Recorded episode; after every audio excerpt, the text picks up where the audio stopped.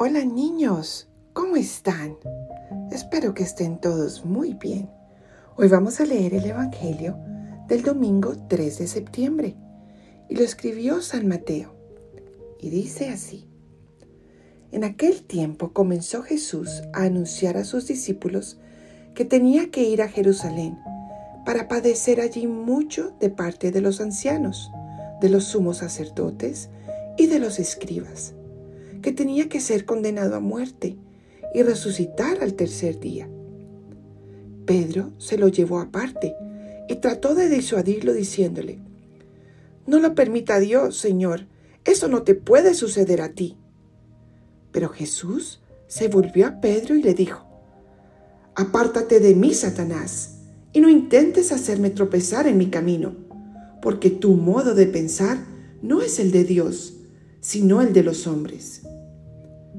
Luego Jesús dijo a sus discípulos, El que quiera venir conmigo, que renuncie a sí mismo, que tome su cruz y me siga, pues el que quiera salvar su vida, la perderá, pero el que pierda su vida por mí, la encontrará. ¿De qué le sirve a uno ganar el mundo entero si pierde su vida? ¿Y qué podrá dar uno a cambio para recobrarla? Porque el Hijo del Hombre ha de venir rodeado de la gloria de su Padre, en compañía de sus ángeles, y entonces le dará a cada uno lo que merecen sus obras. Palabra del Señor, gloria a ti, Señor Jesús. Ven Espíritu Santo e ilumínanos para poder entender lo que nos quieres enseñar con este Evangelio. Niños, a nadie le gusta sufrir, ¿verdad? A todos nos gusta vivir cómodos y tranquilos. Pero Jesús nos enseña en este Evangelio que Él murió, sufrió muchísimo por cada uno de nosotros. ¿Y saben qué?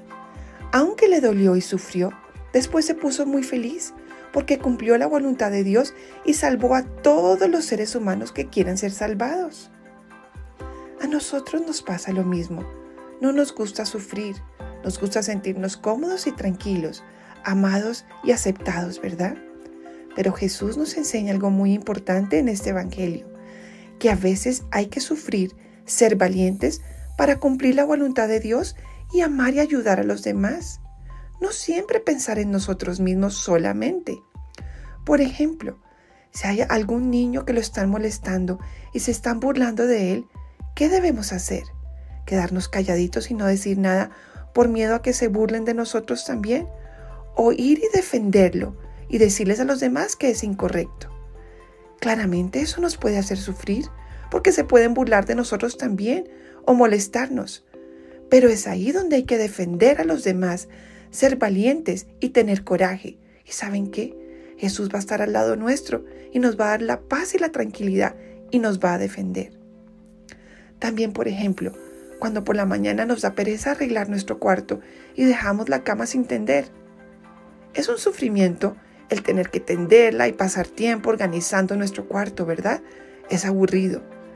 Pero si pensamos en nuestra mamá, nuestro papá, nuestra empleada, que tendrá que arreglarlo después de nosotros, si no lo hacemos, pues podemos sufrir ese poquito, vencer la pereza y ser diligentes y tender la cama y organizar nuestro cuarto para que nuestros papás o nuestra empleada no tenga que hacerlo.